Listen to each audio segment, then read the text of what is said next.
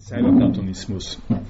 Es hat eine Kollegin gegeben, die äh, gestern den Beitrag geschrieben hat, den Sie hier sehen. Das ist die falsche Richtung. Äh, wäre es möglich, eine Deadline äh, für Teilnehmerinnen, die Transkripte verfassen, einzuräumen? Äh, es ist tatsächlich so, äh, dass äh, die Transkripterstellung etwas stockt.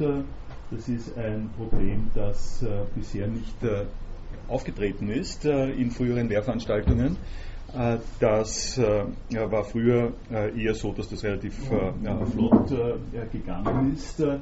Nun bin ich an der Stelle ein wenig zögerlich, weil ich mich da nicht so sehr einmischen möchte und das als eine eher zusätzliche freiwillige Tätigkeit äh, betrachte und darum nicht wirklich in der Lage bin, Deadlines äh, äh, zu determinieren.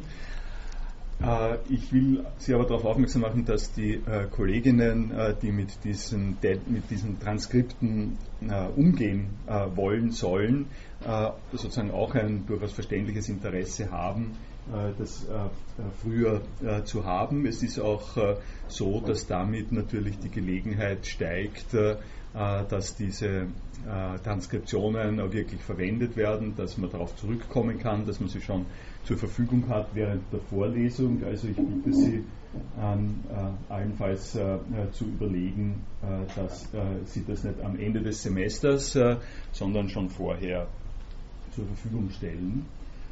Äh, den zweiten äh, Punkt, äh, den ich erwähnen möchte, der betrifft die nächsten Vorlesungsplanungen. Also Sie merken, dass ich relativ viel Zeit für diese Bildwelten-Überlegungen reserviert habe. Das geht aber jetzt langsam zu Ende. Die heutige Vorlesung, nächste Vorlesung werden sich damit noch beschäftigen. Ähm, dann, äh, das sage ich jetzt mal gleich, in 14 Tagen fällt die Vorlesung aus. Da habe ich ein äh, Symposium in Brünn äh, und nachher werde ich das nächste Hauptthema angehen, nämlich die Programmiersprachenproblematik.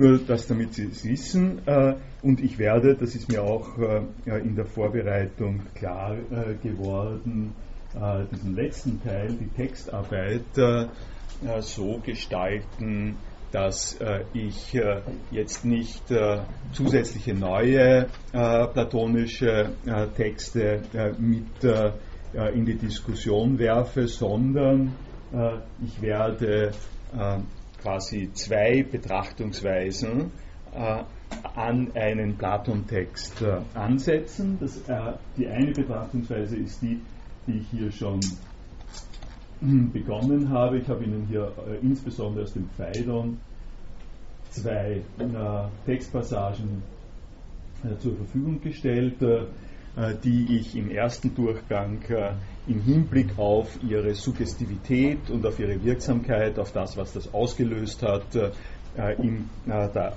äh, abendländischen Denkgeschichte darstellen werde. Und dann werden wir uns am Ende des Semesters mit diesen äh, Texten äh, nochmal genauer beschäftigen, äh, auch ein Blick, darauf, wie das im Griechischen funktioniert, ein Blick darauf, wie das in der Sekundärliteratur äh, rezipiert wird, äh, sodass wir an dieser Stelle sozusagen hineinzoomen äh, in das Problem. Ich habe mich ein bisschen herumgedrückt bisher, den Rand gehalten der Themenstellung, wie sehr hat äh, Platon mit Christentum zu tun. Das ist zwar einerseits eine relativ äh, naheliegende und wichtige Fragestellung, auf der anderen Seite ist die so weitreichend und tief, dass ich ein bisschen Angst äh, habe und hatte, äh, mich da äh, genauer damit zu beschäftigen. Äh, dieses Herumdrücken ist aber quasi bemerkt und auch moniert worden, äh, dass das vielleicht äh, noch äh, verbesserungsbedürftig ist. Und ich werde heute insbesondere beginnen damit der Möglichkeit oder Gefahr ins Auge zu schauen. helfen kann mir dabei der zweifache Beitrag von Teilnehmern äh, dieser Wiki-Diskussion, an die ich anknüpfen äh, werde. Äh, das eine ist, das war, was Andreas Kirchner in der Diskussion zur Höhle geschrieben hat, und das andere sind, sind diese Beiträge zur Cybergnosis von Sokrates, zu denen beiden ich etwas sagen möchte. Und diese Kommentare schließen ein äh, eine zusätzliche Perspektive, die ich Ihnen äh, äh zeigen möchte auf äh, das Christliche, in, äh, äh, insbesondere im Anschluss an Phaidon. Also das wird das Schwergewicht der heutigen Präsentation sein. vielleicht komme ich noch dann äh, zum äh, Beginn der äh, Matrix-Besprechung, äh, was über Matrix zu sagen ist, äh, sowohl für den Film als auch dann für die philosophische Diskussion im Anschluss äh, an den Film, wird dann im größten Teil vermutlich das nächste Mal passieren. Ich beginne nebenbei gesehen, ich bin sehr dankbar für diesen Hinweis auf das sogenannte Chaos, das in Japan entsteht. Das ist ein schönes Beispiel dafür, wie sich Gedanken und Illustrationen ergänzen können. Wenn man das sieht, könnte man sagen, äh, ich hätte mir sparen können, das alles zu beschreiben. Äh, in einem gewissen Sinn ist das in diesem äh, kleinen Video alles enthalten, was ich im Zusammenhang damit sagen wollte. Aber warum soll man es nicht per Sprache und per Video gleichzeitig machen? Ich gehe also jetzt hier auf die Diskussion zur Höhle und möchte da etwas darüber sagen, was Andreas Kirchner äh, bemerkt hat. Äh, erstens hat er sich äh, bezogen äh, auf den Hartmut Böhme Artikel, den ich äh, zu, auf der ersten Seite äh, des Cyberspace verlinkt habe. ich muss gestehen, in Wirklichkeit sollte da noch mehr Literatur stehen. die muss ich mich mal äh, äh, selber bei der Nase nehmen und Ihnen noch zusätzliche Literaturangaben allgemeiner Art äh, zur Verfügung stellen. Ich baue zwar immer wieder Literatur ein, aber dieses repräsentative Literatur darstellen fehlt ähm, noch ein bisschen. In jedem Fall hat er den einen Link ähm, auf die Literatur hat er genommen und zitiert an der Stelle einen besonderen äh, einen äh, besonderen, äh, ein besonderes Feature, das Hartmut Böhme in Erwägung zieht und das etwas mit unseren Überlegungen hier ganz entscheidend zu tun hat, nämlich den Kontrast und sogar den Gegensatz zwischen der Bildermacht und der Emanzipation der Person von der Bindung äh, an äh, die äh, Bilder macht. die Emanzipation der Person von der Bindung an die Bilder macht er ist verbunden mit der Suche nach Wahrheit, Festschreibung der Wahrheit auf das Seins. Das sind jetzt Böhme-Zitate. und Andreas Kirchner gibt einen Hinweis auf den Podcast und auf die Bilder von Schmerz, die es bei Google nicht äh, gibt. Das passt äh, in das, äh, was ich äh, äh, Ihnen äh, im Laufe dieser Vorlesung schon dargestellt habe, ziemlich gut hinein. Ich mache Ihnen, ich, ich gebe Ihnen sozusagen die zwei offensichtlichsten Bezugspunkte. die Bildermacht, die hier angesprochen ist, ist natürlich die Bildermacht der Videoprojektion in der Höhle. Äh, das ist äh, die äh, Verfallenheit, Befangenheit der in einer kontrollierten sinnlichen Umgebung eingepassten Leute, die danach funktionieren, danach reagieren, was sie sehen, was es den Anschein hat.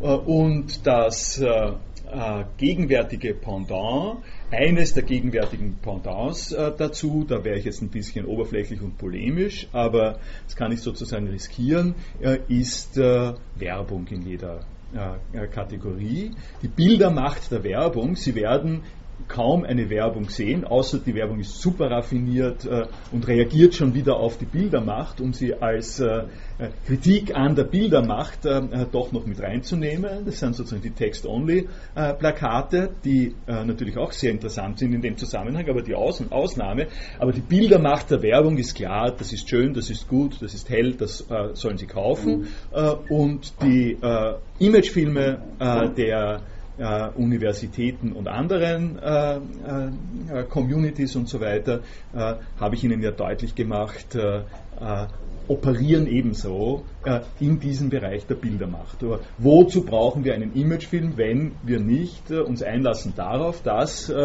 die Institutionen Moving Images brauchen, die für diese Institutionen einstehen. Ich habe Ihnen äh, ja auch schon äh, gesagt, dass äh, diese Form von Image im Sinn der Werbung äh, durchaus etwas zu tun hat, äh, auch mit der Idee äh, von Plato. und das ist jetzt ein schöner Punkt, eine bestimmte Raffinesse in der platonischen Diskussion herauszubringen. denn sie könnten mir ähm, entgegenhalten, äh, dass äh, geradezu äh, gerade die Rede von der Idee und die Rede von dem Vorbild und von dem Urbild, von dem, was nicht einfach irgendwo vorkommt, sondern was ein hervorgehobener, wie man sagt, typischer Anblick ist und was als dieser Typus eine regulierende Funktion hat, dass das ja gerade ein Bild ist. Also warum heißt Urbild Urbild? Äh, äh, weil man sich als, äh, als ein Bild vorstellt, weil es eine, eine typische Ansicht ist. Und tatsächlich ist das ein ganz ein entscheidender Punkt in der ganzen Fragestellung wenn Sie sich die Frage stellen, äh, wie schaut die Universität Wien in einem Imagefilm aus, dann kriegen Sie als erstes äh, nicht die Intuition oder sonst was, äh, dass Sie zum Beispiel diesen Hörsaal filmen oder noch nicht einmal den Gang des Instituts für Philosophie, sondern auf was kommen Sie? Klarerweise, jeder kommt dazu. In unserem Projektseminar war das ganz genauso. Die Fassade der Universität Wien am Ringstraße. Äh, das ist typisch, das ist etwas. Und die Besonderheit, die Besonderheit davon, äh, das möchte ich Ihnen äh, sozusagen ganz kräftig nahebringen. Die Besonderheit dieses Moves besteht darin, dass dass diese Fassade der Universität an der Ringstraße oder die Feststiege oder was sonst für ein schöner Anblick äh, äh, sozusagen da gewählt wird, das ist ein Anblick wie jeder andere Anblick auch. Äh, das heißt, wenn Sie mit der Kamera in dem äh, Geltungsbereich der Universität Wien herumlaufen, dann werden Sie viele, viele Anblicke finden und einer der Anblicke ist das. Äh, und die Besonderheit ist jetzt die, dass Sie unter den vielen, vielen Anblicken den einen Anblick nehmen und sagen, okay, Universität Wien, das. Das funktioniert nicht einfach über das Bild, sondern das funktioniert über die Vorbildfunktion des Bildes. Äh, das funktioniert dadurch, dass äh, wir Bilder unterschiedlich verwenden können. Äh, wir können Bilder in der Fahndung, in der Polizeifahndung verwenden oder wir verwenden sie im Familienalbum oder sonst wo. Und wir können Bilder, das ist an der Stelle äh, wichtig, wir können, die, wir können Bilder so verwenden, was weiß ich, Sie gehen zum Friseur und Sie sehen vier Frisuren äh, und äh, die Friseuse fragt Sie, na wie, soll's, wie soll ich sie denn schneiden? Äh, so oder so oder so. Das heißt, äh, äh, wir verwenden es als, als Typus, als Angebot, als eine äh, als ein Muster. Äh, das ist also zutiefst äh, in unserem Bildgebrauch mit drinnen. Und was ich jetzt gerade gesagt habe, gerade eben mit platonischen Bildern und Urbildern, ist eigentlich zunächst einmal ein Hinweis darauf, dass, dass Platon dem Bilderbegriff nicht abgeneigt ist und dass er auf der einen Seite aus dem, in der Bewegung, wir haben das besprochen, von der äh, da kann man, kann man doch jetzt äh, den einen Schritt noch äh, zurückgehen, nicht? weil wir das hier so schön haben. Äh, in der Bewegung von diesem Bild hier äh, zu, äh, zu dem hier, hier, hier haben wir Bildbeziehung, Schatten und Realität. und hier haben wir ebenfalls eine Bildbeziehung, nämlich das Spiegelbild und den wirklichen Baum.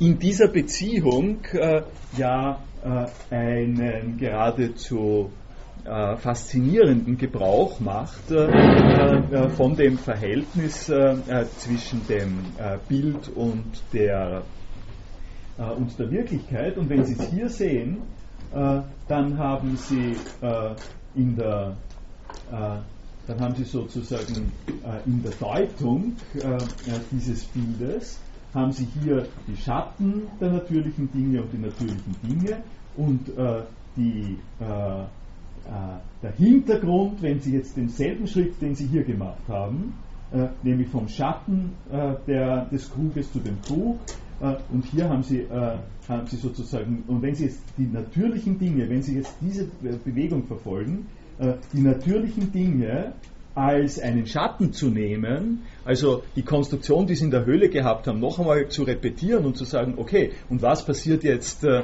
wenn ich die Dinge, die ich jetzt sehe, und gehen wir mal äh, aus davon, dass ich befreit bin ähm, äh, von den kurzsichtigen Schattenbildern, was ist dann das Urbild dieser Dinge? Das sind die Ideen. Also die, gerecht, die Vorbilder der ähm, Dinge, die wir hier haben, die maßgebenden äh, Dinge. Da wird es sozusagen ein bisschen schwieriger, was es bei äh, Platon im Einzelnen äh, sein soll, weil er macht es äh, weniger mit einzelnen Dingen, sondern er macht das mehr mit äh, ethischen äh, Eigenschaften, also mit Gerechtigkeit. wenn man sich beim Platon anschaut, dann sieht das so ähnlich so eher so aus, dass man sagt, es gibt einen Gebrauch von Gerechtigkeit, Frömmigkeit, Tapferkeit äh, im Rahmen unserer Welt. Äh, und wenn wir uns fragen, was steckt da dahinter, warum haben wir das Recht darüber zu reden, ähm, dass etwas gerecht, schön oder tapfer ist, weil es einen Typus von Gerechtigkeit, Tapferkeit und Schönheit gibt. Und dieser Typus liegt im Urbildbereich, im Musterbereich. Also das Muster für alle Tapferkeit ist die Idee der Tapferkeit Zeit äh, und danach richten sich die einzelnen tapferen ähm, Handlungen. Äh, so äh, viel um, um sozusagen die, nein, bleibe ich doch besser da noch, so viel um die Verhaftetheit von Platon mit dem Bildgedanken zu besprechen und noch zu bemerken. Und nun kommt aber ein letzter Schritt, und in diesem letzten Schritt zeigt sich, äh, dass das beim Platon äh, noch weitergeht äh, und dass wir in den Bereich kommen, den Hartmut Böhme anspricht, mit der Wahrheit gegen die Bildermacht. Und Sie haben das, das habe ich bisher noch nicht erzählt, weil es, das hängt zusammen mit meinem etwas vorsichtigen Umgehen mit dem Christentum aber äh, es ist für alle äh, leicht äh, äh an diesem Bild äh, wahrzunehmen, äh, was das große Loch ist, von dem bisher nicht die Rede war. das große Loch ist das hier. Nicht? das ist die Sonne, die jetzt eine sehr eigenartige Rolle hat. auf eine Art und Weise, ich bleibe jetzt mal beim Bild, auf eine Art und Weise äh, könnte man sagen, die Sonne ist äh, analog zu sehen äh, dem, was ich über die Fassade äh, der Universität gesagt habe. Äh, sie ist ein Ding äh, in der Welt und dann gleichzeitig ist es ein Ding in einer bestimmten Funktion. also es ist es, die, die, die, Sonne ist, so, ist im Prinzip etwas, was was man auch äh, äh, physisch beschreiben kann. Es ist einfach ein, ein Physical Object.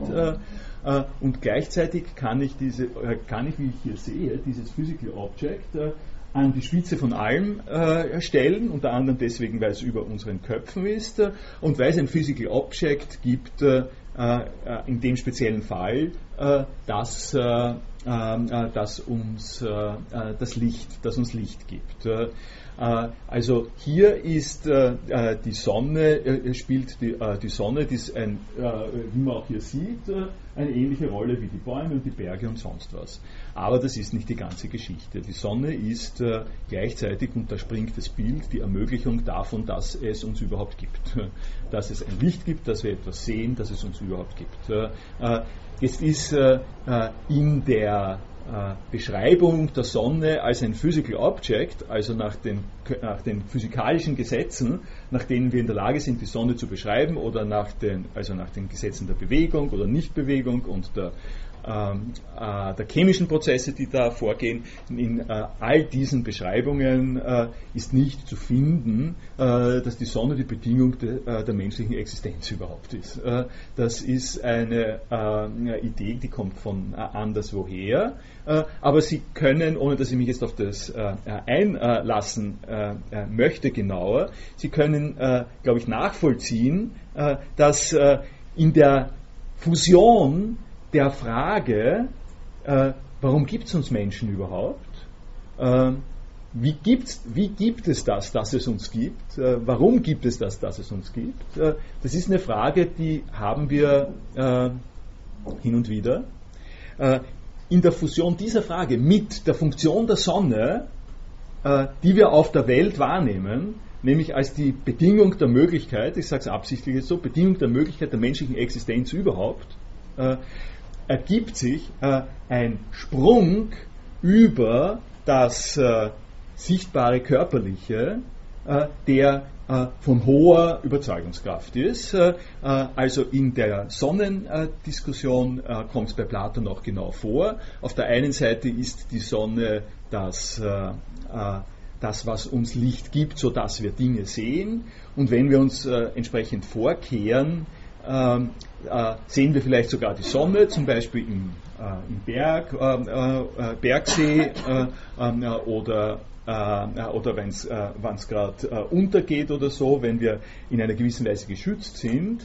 Aber die Sonne ist gleichzeitig von der Art und Weise, dass du sie nicht sehen kannst, dass, du, dass du quasi verbrannt wirst, dass du dein Augenlicht verlierst, wenn du die Sonne direkt anschaust.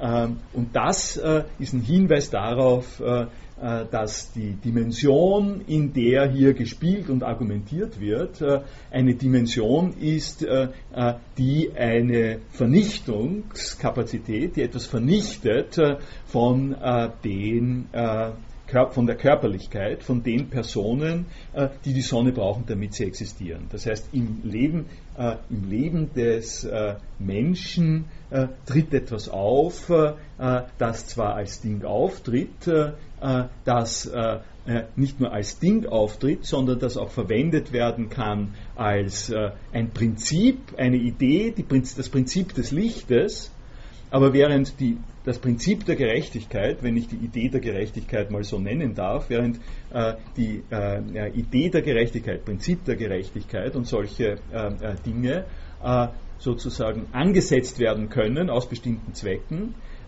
gibt es noch ein anderes Prinzip, und das ist das Prinzip, das ist ein Prinzip noch über äh, diesen äh, Prinzipien äh, äh hinweg.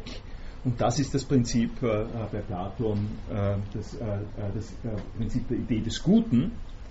da komme ich jetzt auch nicht, gehe ich jetzt auch nicht weiterhin, warum das, das die Idee des Guten ist.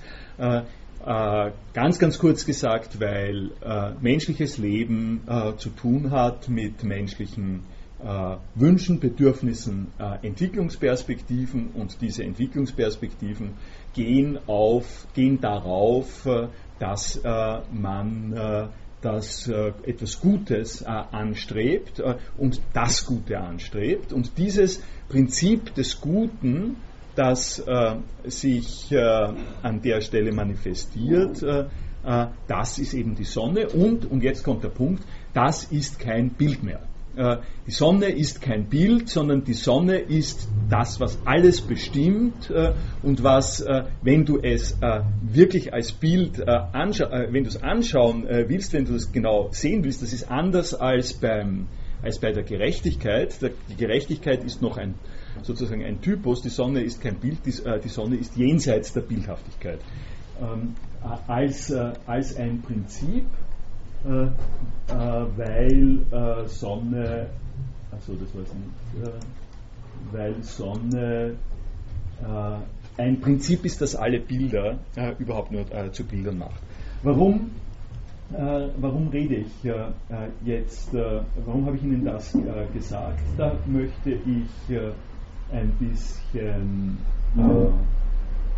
weiter, also eigentlich zurück und nach vorne gehen, um diese, diese Überlegungen zum, zu, zur Wahrheit und zum Bildcharakter noch ein bisschen auszufalten, äh, äh, weil äh, äh, nämlich ich, äh, ich sage es Ihnen sozusagen nochmal, bringe es Ihnen noch zur, in, in die Erinnerung, äh, weil aus meiner gegenwärtigen Perspektive und in der Versuchssituation des, des Imagefilms für das Institut für Philosophie noch immer dasselbe Problem auftritt, nämlich dass wir, nämlich das Problem, sagen wir mal so, zwischen Wahrheit und Bildhaftigkeit.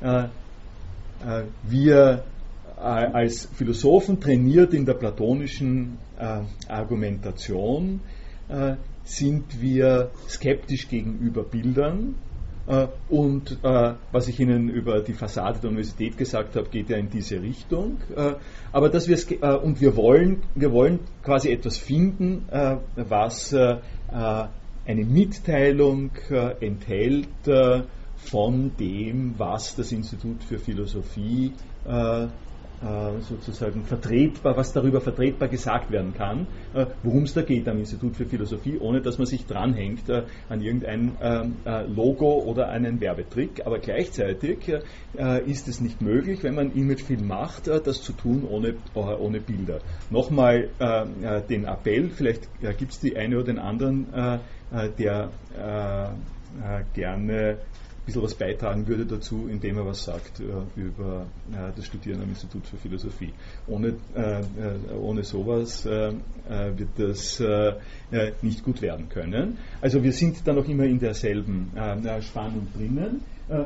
und was ich Ihnen hin, den Hinweis, den ich Ihnen geben möchte, um das, was, was hier jetzt das Thema ist, einzubetten, äh, auch in die Diskussion, äh, die Sie im Wiki äh, hier verfolgen können und, ähm, und weiter entwickeln können.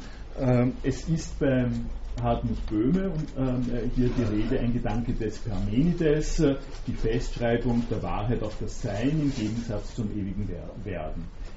Wie es sich schon ergibt, habe ich über diese parmenideische Perspektive äh, des äh, äh platonischen äh, Wahrheitsbegriffes ein bisschen was gesagt äh, im äh, vergangenen Semester.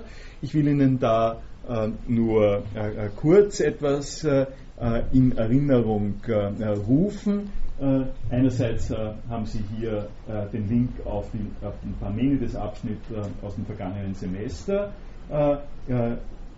in der Kurzfassung äh, will ich es vielleicht äh, dadurch machen, das ist noch eine frühere Vorlesung, das, was war denn das? Äh, aha, das war Bildung und Datenbank, das war vor zwei äh, Semestern. Schauen Sie sich dieses Bild an.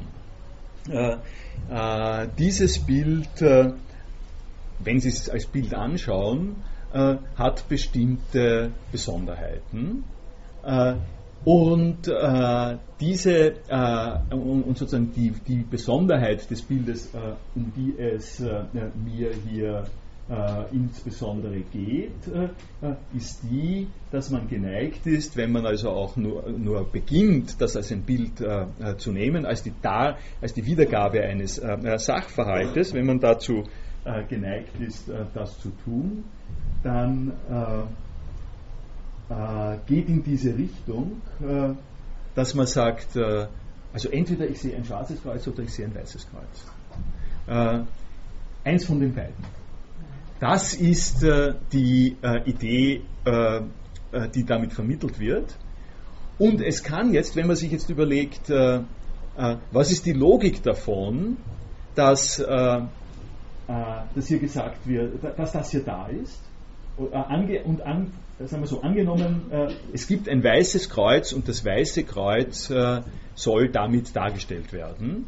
Angenommen, Sie haben die Aufgabe, ein weißes Kreuz darzustellen, und das äh, ist Ihre Darstellung des weißen Kreuzes, äh, dann äh, können äh, Sie mit dieser Aufgabe betraut, können Sie sagen, Sie dürfen zweierlei sagen. Sie dürfen sagen, äh, es, ist, äh, es ist erlaubt zu behaupten, dass das ein weißes Kreuz ist äh, und es ist erlaubt zu verbieten, dass das kein schwarzes, zu verbieten, dass das ein schwarzes Kreuz ist, dass es kein weißes Kreuz ist. wenn es ein weißes Kreuz sein soll, dann ist es erlaubt zu sagen, das ist ein weißes Kreuz und es ist erlaubt zu sagen, es ist falsch, dass das kein weißes Kreuz ist. damit ist es, damit ist die Wirklichkeit, ähm, es ist falsch? Habe ich es falsch gesagt? Äh, äh, es ist, äh, man darf bestreiten, dass es ein schwarzes Kreuz ist äh, und muss behaupten, dass es ein weißes Kreuz ist. Äh, äh, das ist genau das, was der Parmenides erlaubt und was der Parmenides in dem Fall, dass es ein weißes Kreuz geht, um ein weißes Kreuz geht. was man nicht darf, ist, man darf nicht behaupten, dass es ein schwarzes Kreuz ist. man darf, wenn, wenn es darum geht, ein weißes Kreuz darzustellen, ist es verboten äh, zu behaupten, dass es ein schwarzes Kreuz ist und zu bestreiten, dass es ein weißes Kreuz ist. Äh, das ist äh, unter diesen Umständen nicht erlaubt. Äh, äh, ich sage Ihnen diesen, ich mache Ihnen sozusagen äh, jetzt etwas, was Ihnen eine kleine Schleife zu sein scheint, aus, dem, aus dem folgenden Grund, weil, weil Sie hier ein Bild haben, das für sein Funktionieren äh, nach den Bedingungen, für sein positives Funktionieren, äh, nach den parmenideischen Bedingungen äh, funktioniert, also äh, betrachtet werden kann. Äh, und das äh, nur unter Ja und Nein. also Sie, Sie, Sie, Sie, behaupten das eine, Sie behaupten weißes Kreuz äh, und äh, das andere, nämlich dass es ein schwarzes Kreuz ist, das dürfen Sie nicht behaupten, weil es ein weißes Kreuz ist. Das heißt, äh, Sie haben ja eine ganz nahe Verbindung zwischen Bildgehalt äh, und äh, der Behauptung, dass etwas wahr oder falsch ist. Äh, das ist für den äh, äh, platonischen äh, Zusammenhang extrem wichtig, weil ich Ihnen, also das in einer früheren Vorlesung versucht habe zu zeigen, dass dieser Aufstieg aus der Höhle die äh, platonische Erleuchtung etwas damit äh, äh, zu tun hat, äh, dass wir uns auf die Frage nach Wahrheit oder Falschheit äh, konzentrieren, dass wir nur fragen, ob etwas wahr oder falsch ist und dass wir uns nicht durch die Bilder äh, sozusagen verführen lassen, verschiedene komplizierte Formen und so weiter anzunehmen. Wichtig ist nur das wahr oder falsch, wichtig ist nicht, was das Bild darstellt. Und das wahr oder falsch, das das Aus, sozusagen Ausspielen der Möglichkeit von wahr oder falsch äh, ist im Hinblick auf dieses Bild das Einzige, was man mit diesem Bild machen kann. Man kann äh, sagen, diese Form und nicht die andere Form, man kann nicht in die Formen sozusagen hineingehen. Äh, und das, äh, ist, äh, das ist sozusagen deswegen wichtig, weil wenn ich jetzt auf die Macht der Bilder komme, gegen die dieser Wahrheitstrend sozusagen angelegt ist, dann liegt die Macht der Bilder darin, dass Formen beginnen sich einzuprägen. dass es bestimmte Formen gibt, die ihnen im Gedächtnis bleiben und mit denen sie Sachen identifizieren und das sind nicht die, äh, das ist nicht die Frage der Wahrheit oder der Falschheit, sondern das ist die Frage, wovon äh, werden sie getroffen? Äh, was macht einen Eindruck auf sie? Nicht umsonst äh, äh, gibt es diese Formulierung, das macht aber wirklich einen Eindruck. Was macht ein Eindruck? Es macht nicht die Wahrheit oder Falschheit von etwas einen Eindruck, sondern es macht eine Gestalt, eine Form, eine Präsentation, äh, die als äh, eine Intervention in ihre Sinnlichkeit äh, adressiert ist. Das macht einen Eindruck.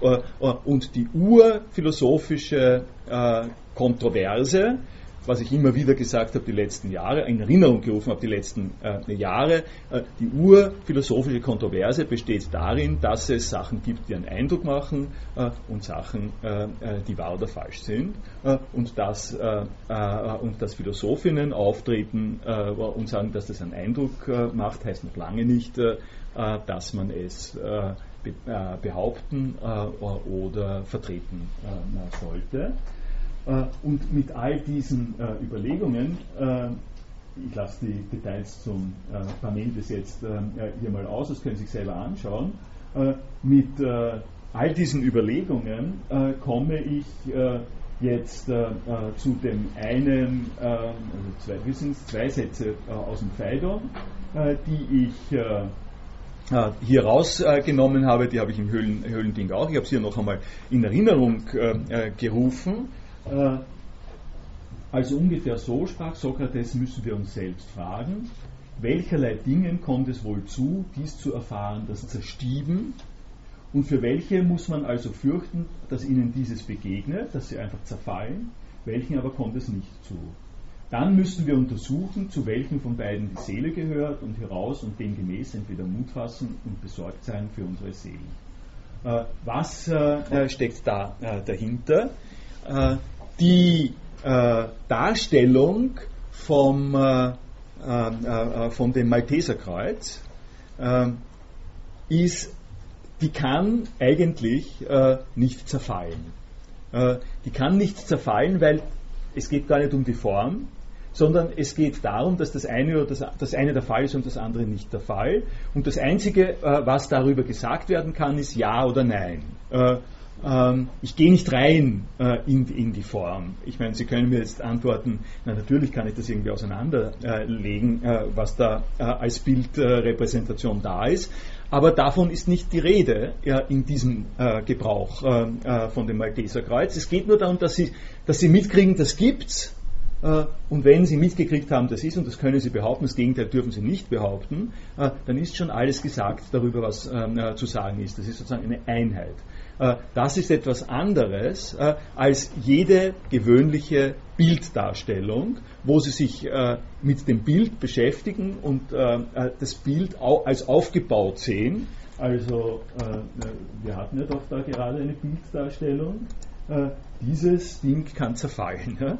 Das kann auseinandergenommen werden. Da können Sie Eins, also können Sie gleich ein Auto wegdenken oder, äh, oder es gibt sozusagen einen Pixelfehler oder sonst irgendwas. Äh, äh, das heißt, hier, ist es, hier gibt es einen Bereich der Zusammengesetztheit und was der Platon hier anspricht, ist jetzt die folgende Idee, wenn es für die Philosophie wichtig ist, wie ich vorher gesagt habe, dass es nicht um die Impression geht, was einen Eindruck macht, sondern dass es darum geht, äh, was wahr oder falsch ist, was vertretbar ist, wo, wo wir sagen können, das ist so, äh, dann hätten wir damit einen Bereich der Kompaktheit, des absoluten Seins, das ist die parmenidäische Investition, die da drinnen ist, äh, wo wir nicht hinein können,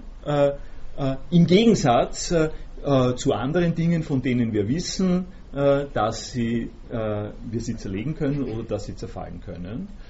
also Bilder, die Macht der Bilder über uns ist, ein, ist die Macht von etwas, was auch misslingen, was auch misslingen kann, was verloren gehen kann. und die Platon, der platonische Aufstieg, warum das so ist, wäre natürlich lange äh, zu äh, überlegen. Das ist mir klar, dass ähm, ich das jetzt einfach als eine Phrase sage, aber der platonische ein Aufstieg zu, dem, äh, zu der Wahrheit ist ein Aufstieg dorthin, wo, das, äh, wo ich etwas habe, was nicht mehr zerfallen kann. Ähm, äh, die Bedingung dessen, dass es menschliches Leben gibt, äh, kann nicht zerfallen wie menschliches Leben. das ist die Logik davon. das, ich lasse es mal, lasse es mal so stehen. und, und das jetzt, wenn ich, wenn ich diese Motive jetzt ein bisschen zusammenfasse, dann ergibt sich das folgende was nicht zusammengesetzt ist, kann nicht zerfallen. Das ist ein logischer Schluss. Da habe ich äh, äh, äh sozusagen noch keine äh, äußeren Konsequenzen daraus gezogen. Äh, ich habe nur gesagt, äh, so wie wir die Sprache verwenden, ist etwas, was nicht zusammengesetzt ist, nicht von der Art und Weise, dass es Teile hat, die auseinanderfallen können. Zerfallen kennen wir aus der Körperwelt. Und jetzt, äh, und das ist äh, eine der entscheidenden äh, platonischen Überlegungen, dass er, darauf dass er dann kommt und sagt, das ist sozusagen eine zusätzliche Prämisse, die er reinnimmt in diese Debatte. er sagt, okay, wir kennen Körper, die zerfallen, aber wir kennen auch was anderes. wir kennen jetzt nicht nur diesen Body, sondern was ist zum Beispiel mit einer Zahl? Ähm, was ist mit, äh, mit der Zahl 8, äh, die, äh, äh, die sozusagen besondere Qualitäten hat, oder 13 äh, oder sowas ähnliches? Oder was ist mit der Eigenschaft, ein athenischer Bürger zu sein? Äh, Bürgerinnen haben, wie wir, wie wir, wissen, diese Rechte nicht gehabt. was ist mit der Eigenschaft, Mutter zu sein? dass, du, dass jemand Mutter von jemandem ist oder Vater von jemandem ist, das ist nicht, das kann nicht äh, zerfallen in einer Art und Weise. Äh, es kann deswegen nicht zerfallen, weil wir, äh, weil wir nicht angeben können. also in einer Weise kann man sagen, äh, wir können nicht angeben, was da zerfallen sollte dran. also äh, in einem gewissen Sinn ist das Argument so ähnlich wie, äh, welche Farbe hat die Zahl 723? Hm, komische Idee, wieso soll 723 eine Farbe haben? Das ist nicht anwendbar. Ja? Ähm, äh, wir kommen mit diesem einen Begriff nicht an den anderen Begriff heran. Äh, welche, gut, Sie können sich das, weiter, können sich das sozusagen weiter ausspielen. Äh, ja? Und wenn man jemanden als seinen Vater sieht, zum Beispiel. Wenn man? Wenn man jemanden als seinen Vater oder seine Mutter sieht, sieht, sieht ja, dann kann das Bild sehr wohl zerfallen, weil es ist ja nur Vorstellung, dass das eben der Vater ist oder Mutter. Äh, ich kann mich Nein. täuschen, ich kann, äh, ich kann mich äh, täuschen, äh, ich, äh, ich, kann mich täuschen äh, darin, dass ich den, das Verständnis von Vatersein oder Muttersein auf eine falsche Person anwende. Der Einwand ist ziemlich gut, weil er nochmal deutlich macht, wie das funktioniert. Vorausgesetzt ist allerdings, dass es etwas gibt wie Vaterschaft oder genau, Mutterschaft. Genau. Ja? Äh, wenn es niemanden, wenn es, das, wenn es Vaterschaft oder Mutterschaft nicht gibt, dann taste ich sowieso im Dunkeln. Ja? Äh, die platonische Umgangsweise, sokratisch-platonische Umgangsweise mit Vater und Mutter macht das nicht, äh, aber man könnte es relativ gut so machen, ist zu sagen, okay, ich gehe jetzt am Marktplatz und überlege mir, du kannst mir doch, du kannst mir doch sicher sagen, äh, äh, was verstehe ich unter Mutter, äh, weil du hast fünf Söhne oder drei Söhne und drei Töchter. Äh, geht, also das wäre jetzt sozusagen eine fiktive äh, Sokrates-Situation. Äh, kannst du mir, er macht das mit dem Feldherrn, er sagt, du bist der Feldherr, du kannst mir sagen, was tapfer ist, du hast drei Söhne und drei Töchter, du kannst mir doch sagen, äh, was es heißt, eine Mutter äh, zu sein. Und die, äh, und, die, und die Frau sagt, na selbstverständlich, das heißt, diese Kinder, schwanger zu sein, Kinder zu gebären ähm, und so ähnlich. Und dann, und, dann sagt, und dann sagt der Sokrates, naja, und eine Adoptivmutter, äh, ist das keine Mutter. Und eine, äh, sagt der heutige Sokrates, äh, eine, äh, eine, äh, eine Samenspendenmutter. Äh, oder, oder wenn du die Mutter bist und deine, und deine Mutter hat das Kind ausgetragen, bist, wer ist dann die Mutter? das sind sozusagen die, die typischen Beispiele, das sind die Einzelfälle, das sind die typischen Beispiele, die der Sokrates, also die nicht typischen Beispiele, die Strategie beim äh, Sokrates besteht eben darin, dass er die Kurzsichtigkeit der typischen Beispiele äh, unterwandert durch äh, alternative Beispiele, die auch nicht ganz äh, umsonst sind. Ja? Ich glaube, gerade für Mutterschaft und Vaterschaft ist es schwer, weil es hängt sehr stark mit der Körperlichkeit zusammen. Ja, wenn man will. Wenn die Beziehung stirbt, Kind, also wenn das Kind beispielsweise stirbt, Ja. sind die Mutterschaft und Vaterschaft ja auch Äh, also äh, die Mutter bleibt Mut, die, die, äh, die Eigenschaft Mutter zu sein ist nicht wirklich abhängig äh, davon, also das könnte man jetzt diskutieren, aber die Eigenschaft Mutter zu sein äh, äh, bleibt, auch wenn das Kind gestorben ist. Also ich, äh, ich bin der Sohn meines Vaters, obwohl es den Sohn, obwohl es den Vater nicht mehr gibt, ne? würde ich sagen. Äh, äh, aber die, äh, sozusagen die, die Pointe wird an dieser Stelle sehr, sehr deutlich. Äh, äh, und das ist jetzt auch eine Antwort auf das, was Sie sagen.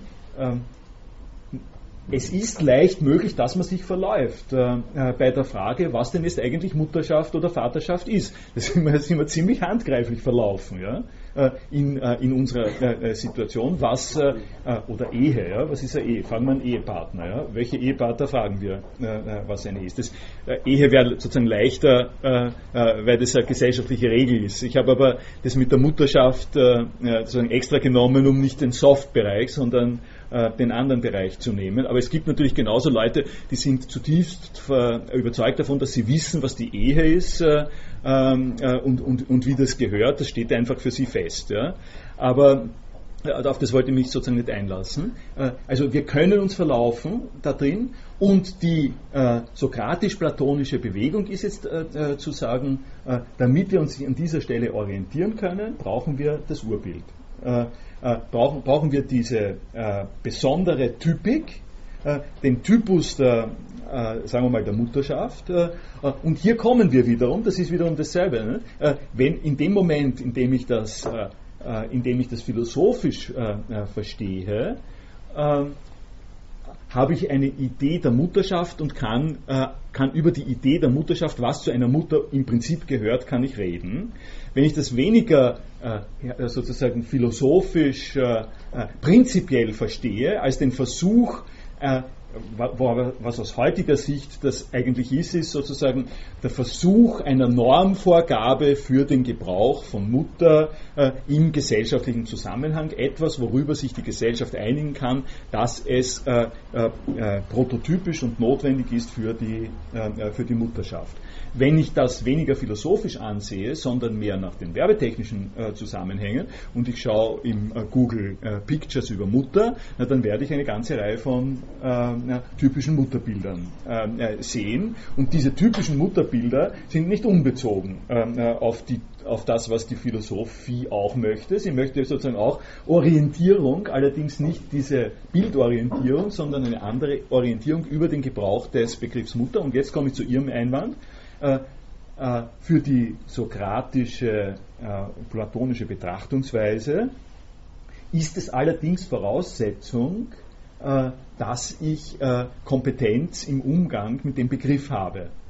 Oder zumindest begonnen habe, dass ich das, da- dass ich weiß, wovon ich rede, wenn ich von Mutter rede. Und dann kann es mir auch passieren, das ist jetzt Ihr Beispiel, kann es mir schon auch passieren, dass ich mich irre.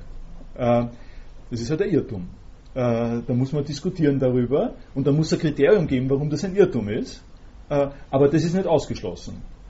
Äh, also die Tatsache, dass es ein Irrtum ist, ist nicht, schließt nicht aus, dass die ganze Konstruktion so ausschaut, dass es einen Irrtum überhaupt geben kann.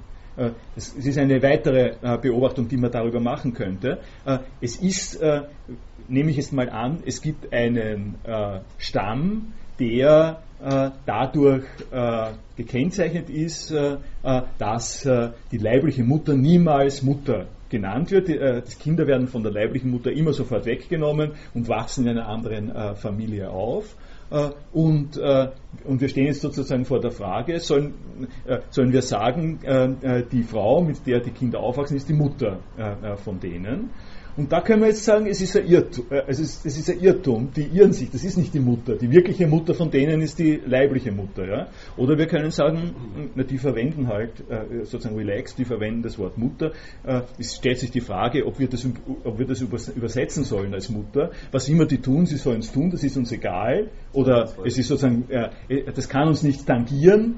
Das kann uns nicht, das kann uns nicht aufregen. Äh, die verwenden ihre Sprache halt so, wie sie es äh, äh, verwenden. Wir verwenden sie unsere Sprache, wie wir es verwenden. Okay, bleiben wir Freunde, gehen wir auseinander. Ja? An der Stelle, an der jemand kommt und sagt, das ist ja unmenschlich, was die tun, der leiblichen Mutter das Kind wegnehmen. Ja? An der Stelle haben wir einen Begriff von Mutter, wo wir sagen, das ist ein Irrtum. Äh, und das äh, ist allerdings die Normvorgabe, äh, die man beim Platon mit drinnen hat, in, in der Idee. Ne? Also der, beim Platon ist die Idee einer, des Relativismus ist an dieser Stelle ganz einfach nicht vorhanden. Ne? gut, was ich aber jetzt sagen wollte war, so mit, also zurück zur Farbe, zur Farbe der, der Zahl 723, so wie es keinen Sinn macht, äh, äh, sich zu fragen, welche Farbe das hat, so ähnlich macht es keinen Sinn äh, zu fragen, äh, wo kann ich äh, mich erkunden, äh, also wo kann ich hinkommen, damit ich sehe, was eine Mutter ist. Das ergibt sich jetzt relativ gut aus dem Bereich. Ja. Wenn es da überhaupt eine Lösung gibt zu der Frage, äh, dann, äh, dann besteht die Lösung nicht darin, dass ich an der Hand genommen werde und äh, werde hingeführt und, und was weiß ich, da gibt es einen Tempel oder sowas, das ist die Mutter aller Mütter ja, oder so, das ist die Urmutter oder so. Das ist genau nicht möglich. Und von daher könnte man sagen, die, der Begriff der Mutter ist etwas, was nicht körperlich ist und kann darum nicht zerfallen. äh, und hat, äh, eine, äh, hat also eine Qualität, die in der Logik, in der ich das jetzt dargestellt habe, die Endlichkeit, das Vergehen und so ausschließt. man kann sagen, das hat keinen Anhalt, es kann keinen Anhalt geben. Es, es, gibt, es gibt sozusagen keinen Einstieg der, der Vergänglichkeit, wenn ich Vergänglichkeit betrachte als Auseinanderfallen. Jetzt kann ich mit, also so weit äh, ist das, äh, äh glaube ich, nachvollziehbar.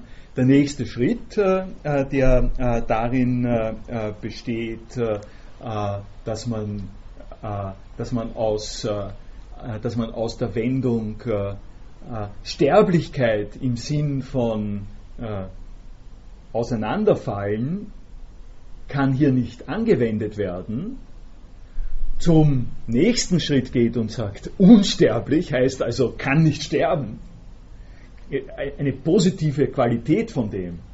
Das ist natürlich der, der wirklich schwere, äh, das sind die schweren Geschütze, das ist der wirklich schwere Schritt. Und das ist in einem Gebiet, ich, ich zeige es Ihnen jetzt bei der Unsterblichkeit, aber es gibt in vielen anderen Bereichen auch, da geht etwas äh, ab, um es kolloquial zu sagen, was ziemlich leicht außer Kontrolle gerät.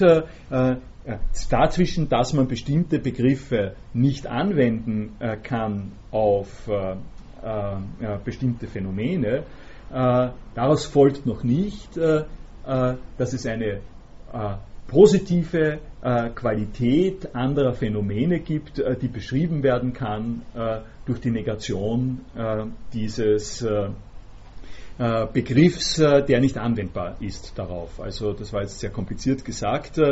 Die Unsterblichkeit als positive Qualität von äh, Zahlen äh, oder Ideen äh, oder menschlichen äh, Seeleanteilen äh, ist ein Schritt weiter als äh, dass ich kann an der Stelle die gewöhnlichen Begriffe von Vergänglichkeit nicht anwenden.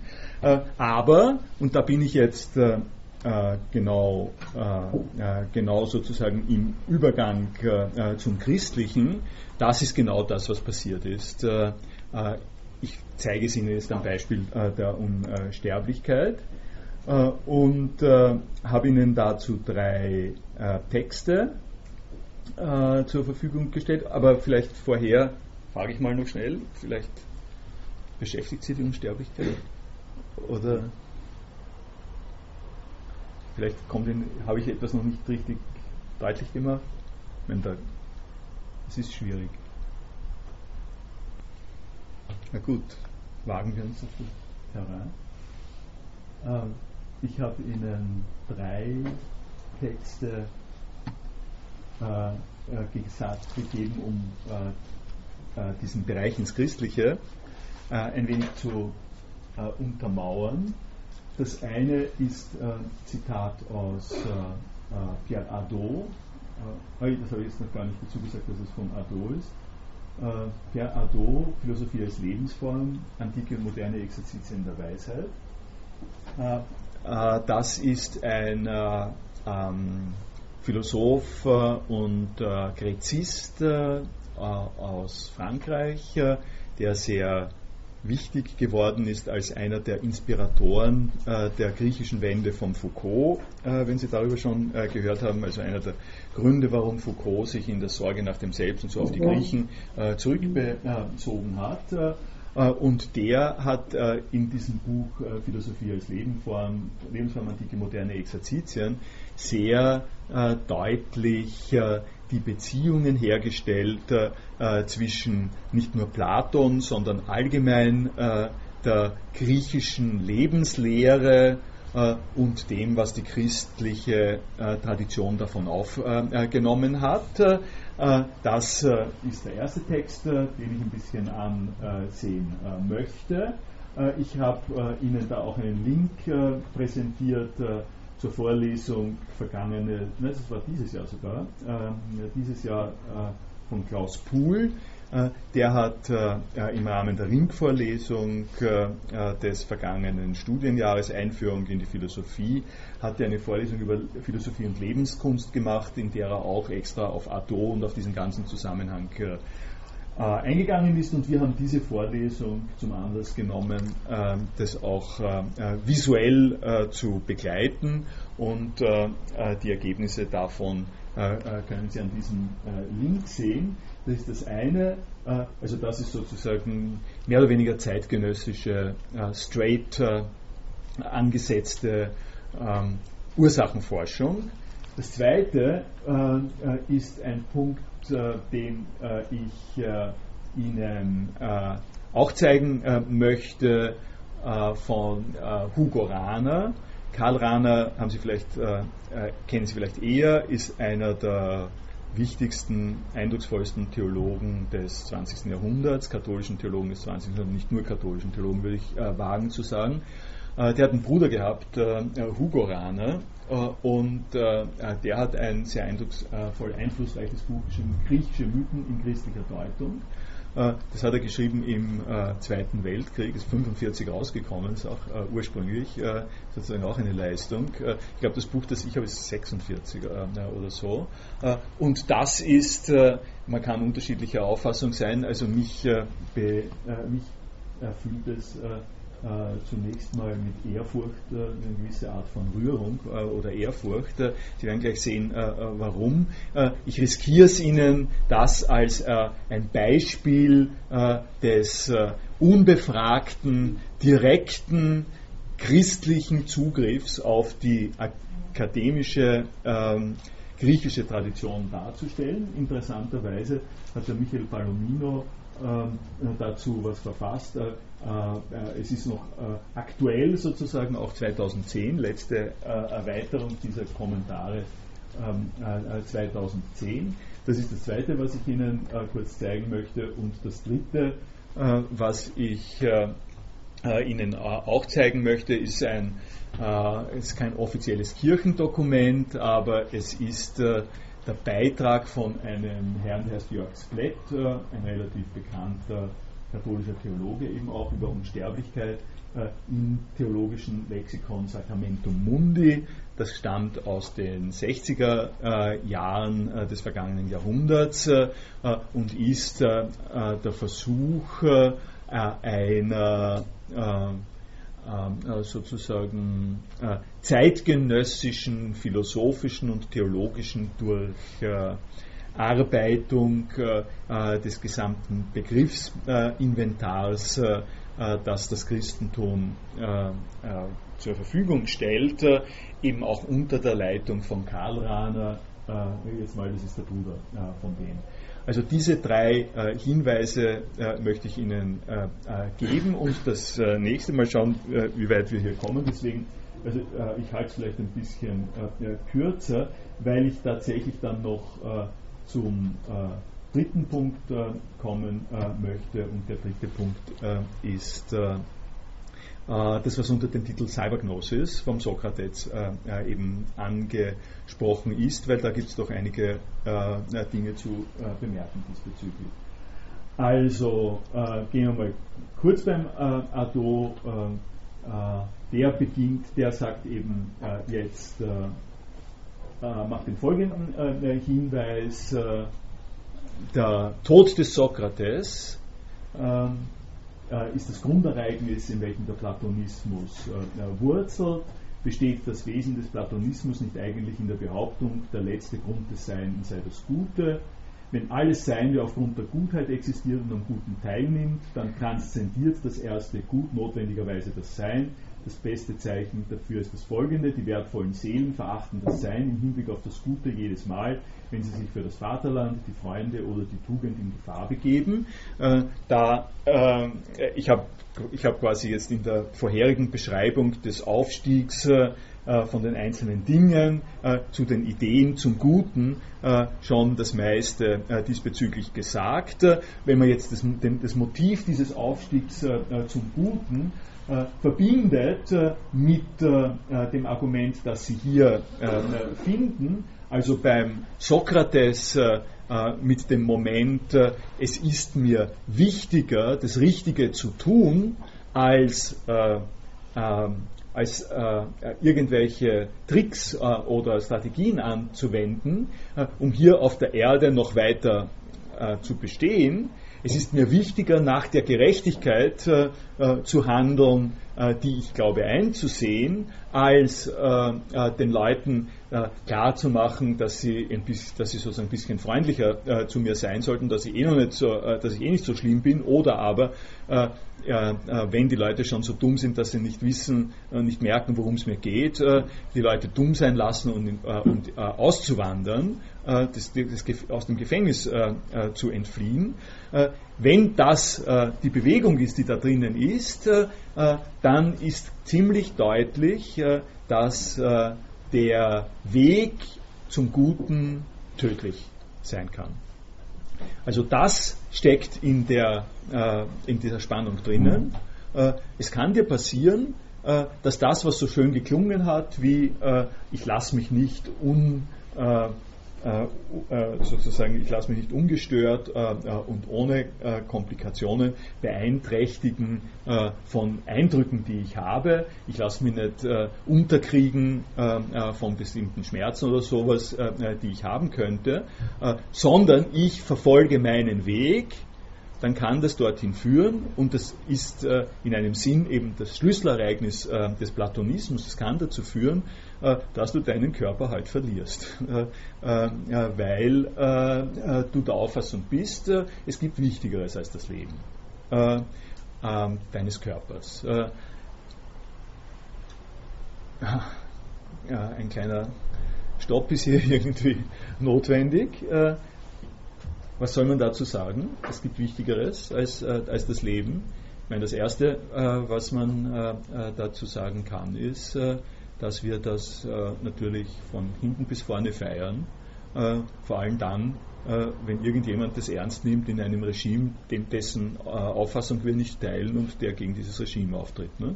Also mit besonderer Vorliebe äh, schätzen wir die Leute, die ihr Leben riskieren äh, äh, in, ein, in, einem Zusammenhang, wo wir sagen, das ist eh nicht in Ordnung und äh, wir respektieren äh, die Person, die ihr Leben riskiert äh, gegen dieses System, das wir nicht haben. Ja?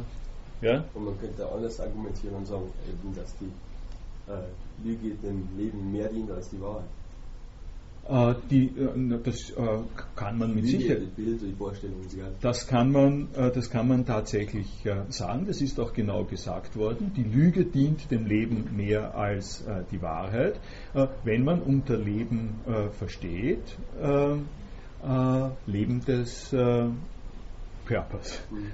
Also wenn ich die Chance kriege zu lügen, damit ich mich vor dem Tod rette äh, äh, oder auszuwandern, damit ich mich äh, äh sozusagen vor der Hinrichtung äh, äh, rette, dann kann man an der kann man sagen, selbstverständlich ist die, in diesem Begriff des Lebens steckt drinnen die Lüge dient dem Leben mehr.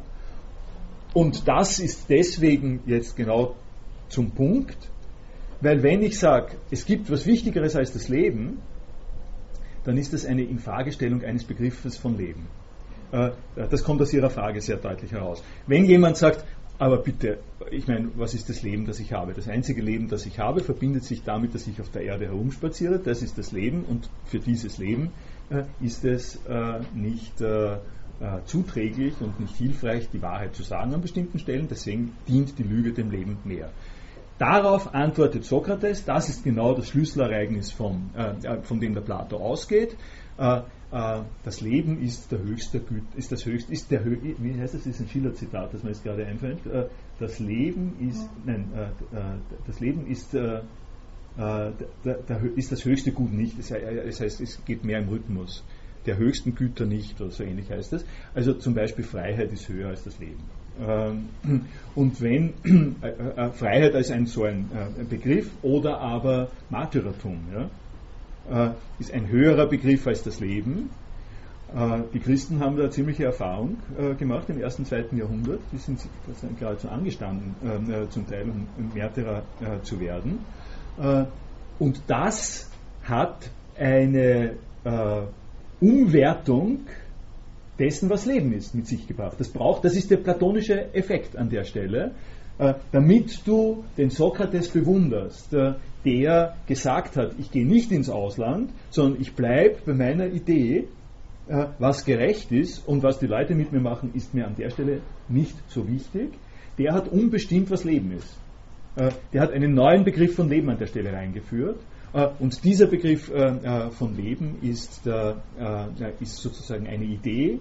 Und dass das funktionieren kann, hängt zusammen damit, dass der platonische Mensch aufgebaut ist, äh, in eine Tendenz äh, äh, nach diesem Leben zu schauen und eine andere Tendenz auf der Erde zu sein. Der ist in einem Hin und Her gezogen. Es gibt die Idee, es, es, gibt sozusagen die Körperlichkeit des Menschen, die nicht zu leugnen ist, und es gibt die Idee, und äh, äh um es an der Stelle anzufügen, weil das geht, glaube ich, wirklich, äh, das geht sozusagen wirklich äh, gut äh, damit äh, zusammen aus dem Phaidon-Zitat hier, weil ich das jetzt auch schon mehrfach be, beschrieben habe.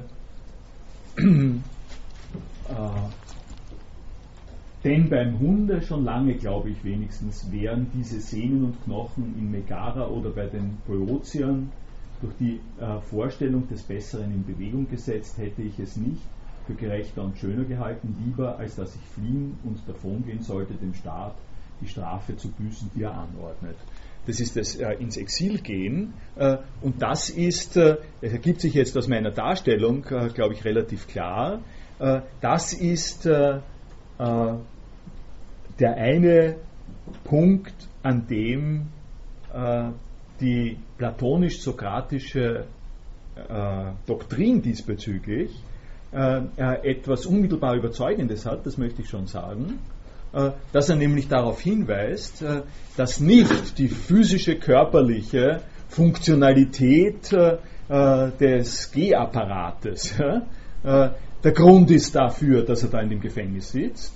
Äh, äh, das ist äh, der Teil des Körpers. Es ist eine Erfahrung des Menschen und gerade im Zusammenhang mit dem Sokrates würde das an der Stelle zutreffen, dass das, was den Sokrates wirklich bewegt, ist nicht sein Gehapparat, das wirklich ist an der zu verstehen, sondern was ihn wirklich bewegt in dem Zusammenhang ist, was er glaubt, wovon er überzeugt ist.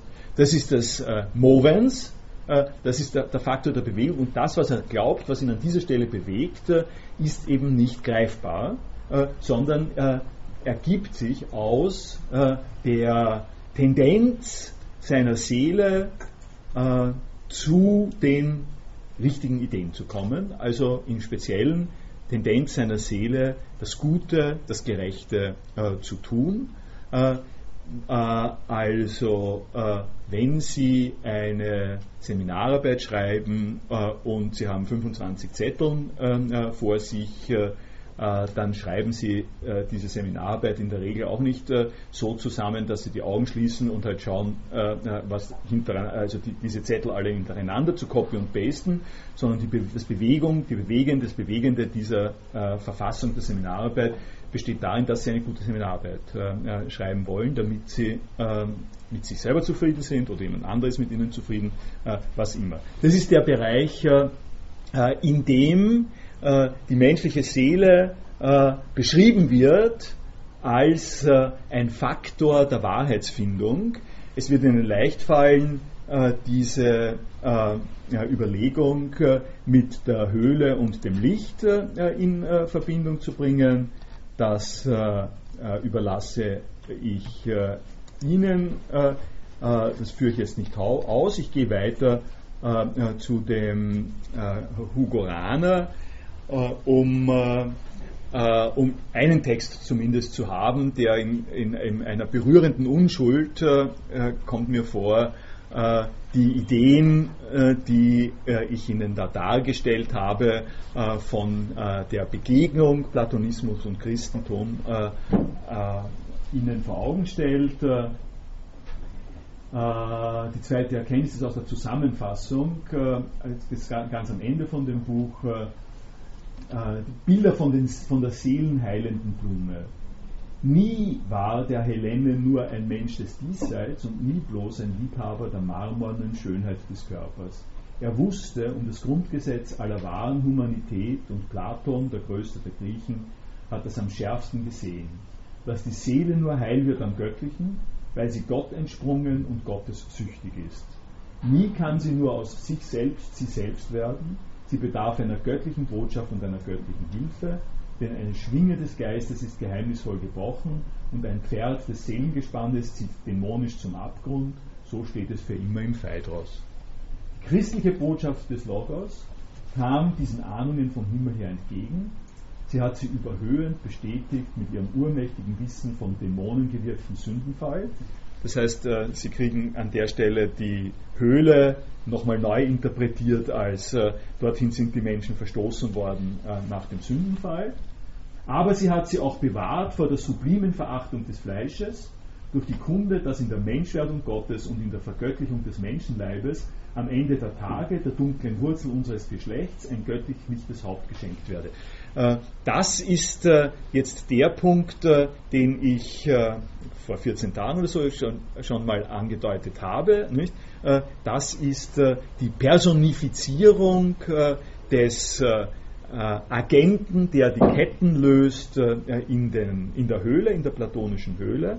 Platonische Höhle ist sozusagen die Verstoßung auf die Erde und Christus wird gedeutet als derjenige, der aus äh, Gottes Macht kommend in der Welt äh, die äh, Ketten löst äh, und äh, die äh, eine und an, die, an, der Stelle, und das ist, das wird sich an der Stelle sozusagen gleich zeigen, das ist sehr, sehr wichtig, eine subtile Umschichtung des äh, Platonismus äh, äh, mit sich bringt. Äh, da sind wir jetzt an einem Punkt, wo äh, der Platonismus hellenistischer Provenienz und das Christentum als eine Religion aus dem vorderen Orient auf eine sehr interessante Art und Weise zusammenkommen, indem Christus nämlich gestorben ist und wieder auferweckt worden ist von Gott passiert mit dem menschlichen Körper etwas, was äh, vorher bei Platon nicht stattgefunden hat. Äh, derjenige, der die Ketten gelöst hat in der Höhle, der hat nicht mal einen Namen, der hat keine Existenz. Es gibt jemanden, der löst äh, äh, die Ketten, äh, der ist sonst nicht vorhanden, der lässt die Menschen, äh, er schleift sie gerade noch rauf, aber der lässt die Menschen äh, sozusagen selber äh, existieren. diese Menschen sind auf dem Wege zur Erkenntnis, aber was ist der Weg der Erkenntnis für diese Menschen? die sollen bitte das ist die Einladung, Philosophen und Philosophinnen werden, äh, indem sie sich nämlich an das Wahre äh, äh, konzentrieren und indem sie das Wahre ausbilden. Training für das Wahre ist die Mensch, sozusagen die Sorge für sich selber, die dazu führt, dass man einen Seelenzustand erreicht, einen einsichtsvollen Zustand erreicht, in dem man die äh, Fairnisse und Schwierigkeiten äh, des Körperdaseins äh, einigermaßen distanziert hat. philosophisches Leben ist Ruhe, Einsicht, äh, äh, Weisheit äh, in, in diesem Sinn. dafür muss, muss, man sich trainieren und da kann man den Körper dann an, unter diesen Umständen kann man den Körper sozusagen ein bisschen nach hinten schieben. Das, darin besteht die Ausbildung zur philosophischen Lebenswelt. Das sind die Exerzitien, von denen der Adot schreibt, können Sie nachlesen. Und das ändert sich jetzt durch die christliche Zusatzaktion.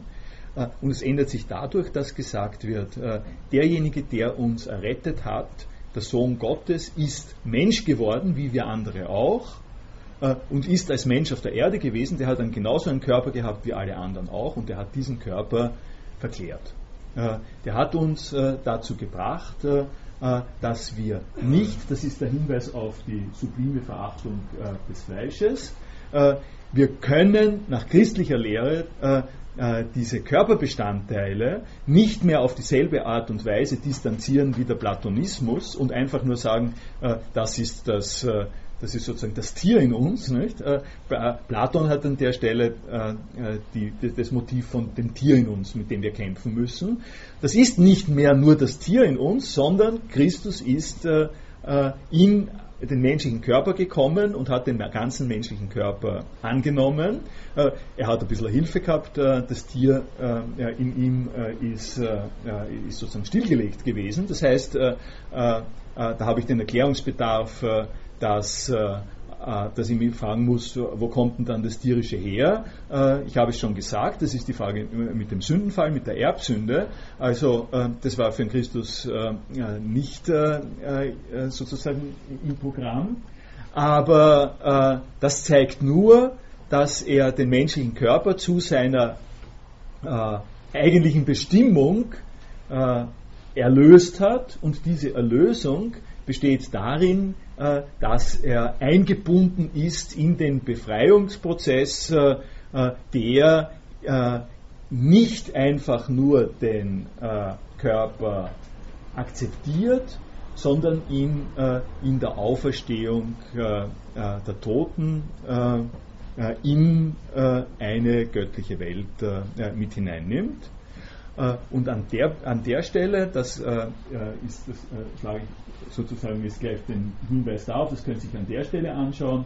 An der Stelle äh, gibt es eine Koinzidenz, ein Überschneiden äh, oder auch nicht äh, zwischen dem griechischen Unsterblichkeitsbegriff, äh, die Unsterblichkeit, von der ich Ihnen ein bisschen was gesagt habe, also die Negation äh, des äh, Zerfallenkönnens, des Sterbenkönnens, die man im Phaidon findet, und auf der anderen Seite dem, dem biblischen Verständnis, das Sie hier beim dass Sie äh, sozusagen hier beim Jörg Spread ganz gut sehen und der darauf hinweist, äh, dass, die, dass das im jüdischen Verständnis haben die nicht angefangen von Unsterblichkeit, die hatten nicht den platonischen Begriff und die platonische Tradition, sondern gibt es die Auferstehung des, Auferstehung des Fleisches in der, im, alten, in der, im jüdischen Testament, in der jüdischen Bibel, die Auferstehung des Fleisches äh, durch die Ruferweckung durch Gott. Auf die, äh, aufgrund der Ruferweckung durch Gott. Äh, fragen Sie mich nicht, äh, äh, wie ich das erklären äh, soll. Das ist eine Form der religiösen Erlösungshoffnung und womit wir operieren in unserer gegenwärtigen europäischen Tradition, ist das die Auferweckung des Fleisches in der jüdischen Tradition und die Unsterblichkeit des Geistes in der platonischen Tradition zusammenlaufen. Also die Patristik, die christlichen Apologeten der äh, frühen äh, Zeit äh, nach Christus haben sich mit Freuden äh, des Phaidon und des platonischen äh, Motivenschatzes äh, bedient, um zu erklären, um den Leuten in der neuen Kultur, die keine jüdische Kultur war, die diese, die diese Bibelkenntnisse gar nicht gehabt haben, zu erklären, worum es geht in der Auferstehung Christi. Äh, die Auferstehung Christi ist die Auferweckung zum Vater ohne Platon. Äh, damit ich das denen aber erkläre, die überhaupt keine Kenntnis davon haben, äh, die aber vorgeformt sind durch die platonischen Überlegungen, bringe ich das damit hinein. Und, und das ist die Bewegung, in der wir in gewissem Sinn noch immer drinnen stehen.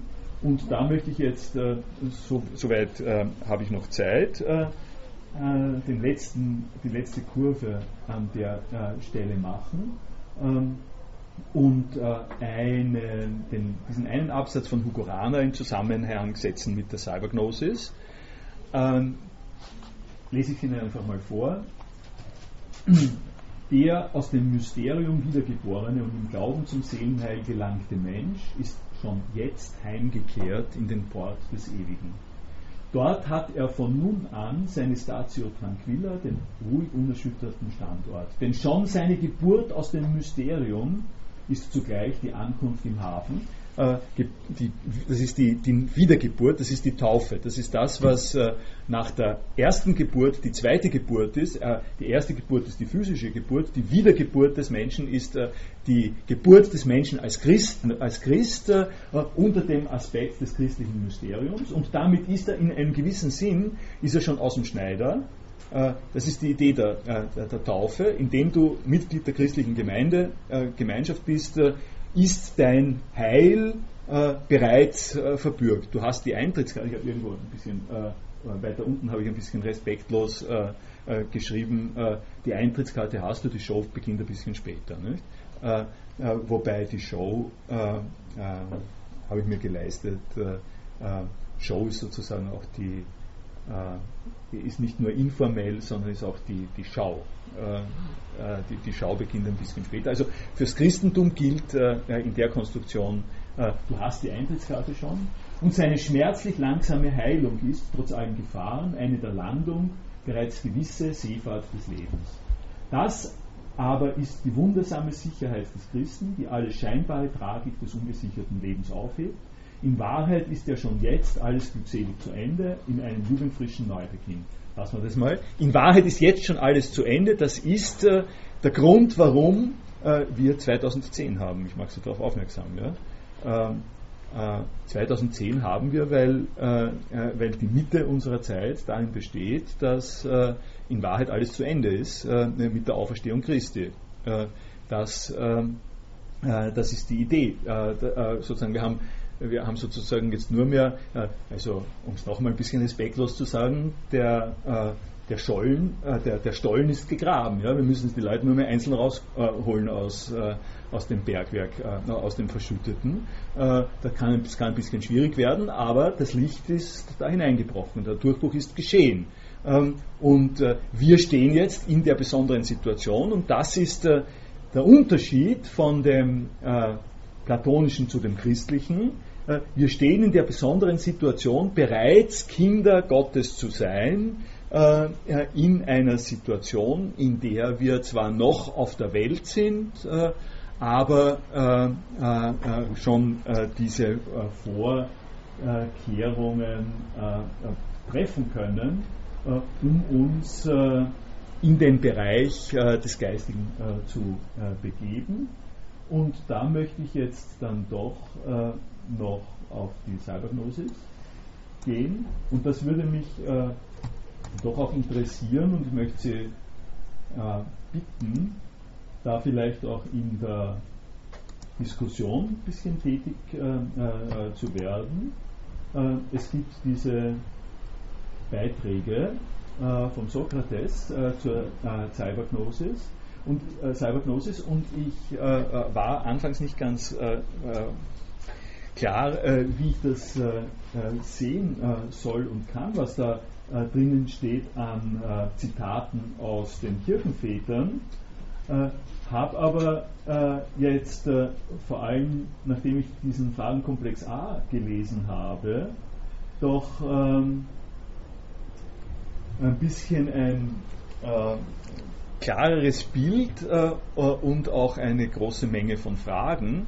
Also äh, bin äh, äh, interessiert an der Stelle weiter zu gehen.